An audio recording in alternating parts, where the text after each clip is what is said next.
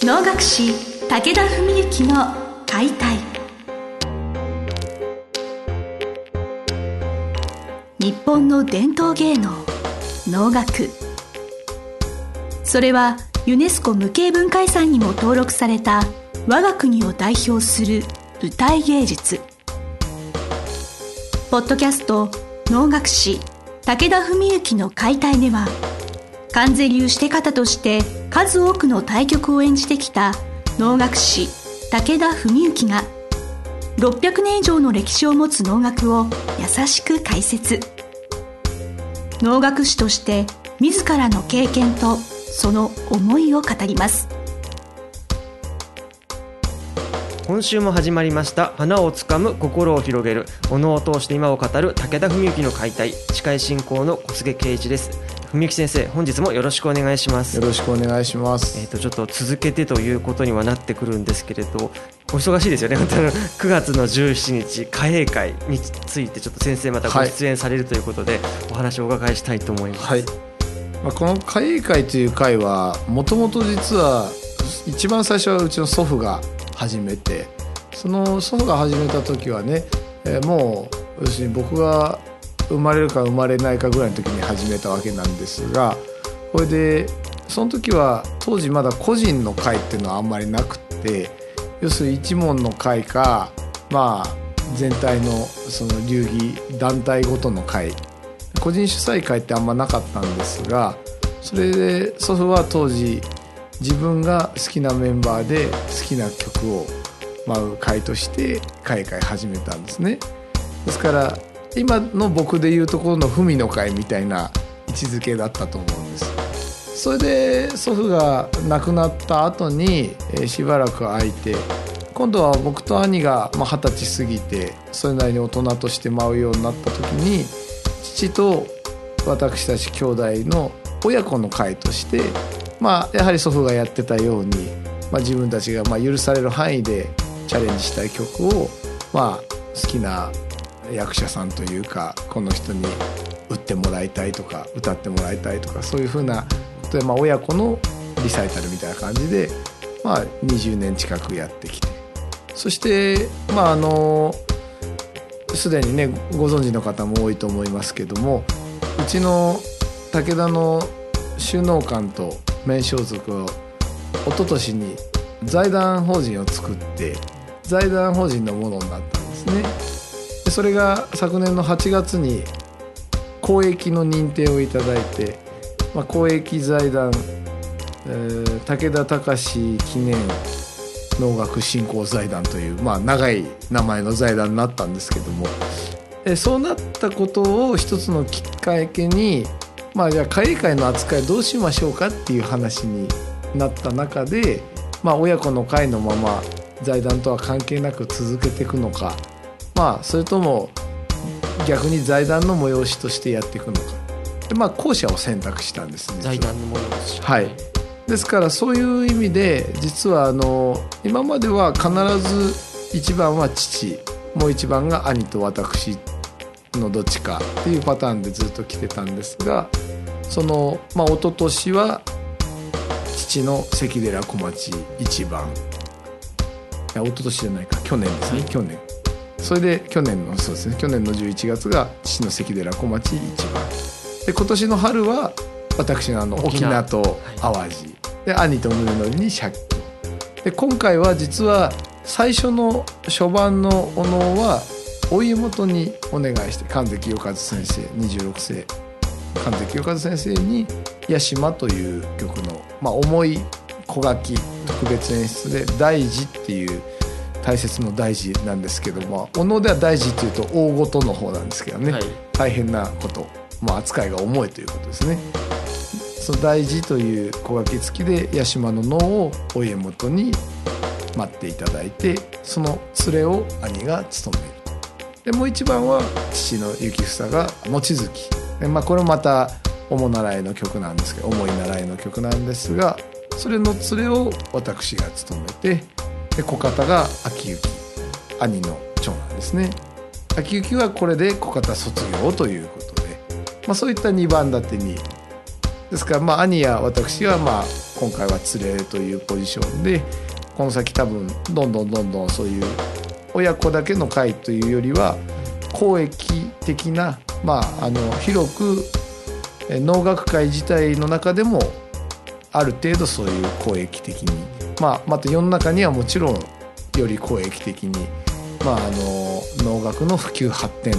そういったもの、まあ、日本文化の継承そういう、まあ、大きなテーマのもとに、まあ、番組が決まってくると。まあ、そのですから実質的には本当にうちの親子以外の方がおしてを務めていただく、まあ、そういう意味では今度のお家元が皮切りにということになるわけですね。あまりにもお話のスケールが大きくてもどこからっていうところではありますが、まあ、そのあれですよねやっぱ社会に対してメッセージを発信していくという、まあ、そうですね。世のためにというはいはいやっぱそのご一門の会である、まあ、ご家族の会から、まあ、これから新しい時代に入ってきたぞという、まあ、大切な9月の会会ということだと私理解したんですけれど「望月」という曲についてもちょっとお聞かせいただきそうですね。はい、まあ、そういう意味ではねだからまさに今そのスケールの大きいというふうに言われたんですけど、まあ、実を言いますとですから演目の選定やキャスティングも私全くノータッチなんです。財団法人に私は理事でも入っていないのでそれはもう財団の中のそういう委員みたいな方々が決めて完全に私も依頼された形なんですね。でまあそういう中でまあ兄はお家元の稽古を受けてるんで、まあ、八島の連れということで、まあ、父が望月、まあ、それでその連れっていうのはまあ僕にという話だったんですが、まあ、簡単に言うと望月というのはあの敵討ちのお話なんですね。あの安田の庄司智春という方がいてその人がまあ要するにそれなりの立場のある、まあ、一族労働を抱えてるようなねお殿様だったんですねいわば。で望月という曲名にもなってる望月の秋永という人が安田さんと口論した結果望月が安田さんを殺しちゃうんですよ。まあ、これが事の前触れなんですね。それでお殿様死んじゃったんで安田さんの家はもう一家ちりぢりになってそれでまあ一の家臣だった小沢の胸部友房っていう人がいるんですけどもその小沢さんは落ち延びて田舎でですね、まあ、あの長野の信濃の国でそういう宿屋をやって暮らしてるんですね。生計をつないで。まあ安田さんが撃たれてから13年ぐらいの月日が流れているある日その小沢さんがやってる宿にある親子連れがやってきて宿に泊めてこの小沢がしてでそして親子連れの母親と息子なんですが母親が私。息子が秋雪なるほど。という役になって連れと小方ですね。でこの人たちは実はその安田さんのお殿様の奥さんと維持だったんですね、亡くなった安田さんの残した子供。とということは小沢さんでしたけ？ど、えっと、小沢さん？小沢は家来です。あからしてみたら昔の自分の仕えた主の奥方とそう。そうそうそう。いうことです。そういうことですたまたまなんですね。で奥さんたちは最初気づかないんですけど小沢はすぐに気づいてそれで話をしていくとあのまあ感動の再会を果たす、ね。えーそして、えーそうこうしているうちに今度また「すいません」ってやってきた望月の秋永うん、なんと敵が同じ日にその宿に泊まるんですそんなことってあるんだろうか、はいみたいなそうですねもう運命のいたずらというやつですよね。で望月はそのまさにそれで、まあ、安田さんを殺してる罪の訴訟でずっと都に行ってたんですけど罪が晴れて帰ってきた。だけどまだそういう敵がいるかもしれないのでっていうことで身分を隠しながら旅をしてるんですが家来がちょっとうっかり者で名前を言いそうになっちゃってそれで望月がその宿に泊まるってことが分かっちゃうみたいな話なんですけどでそうなってまあ小沢の行部智房はもう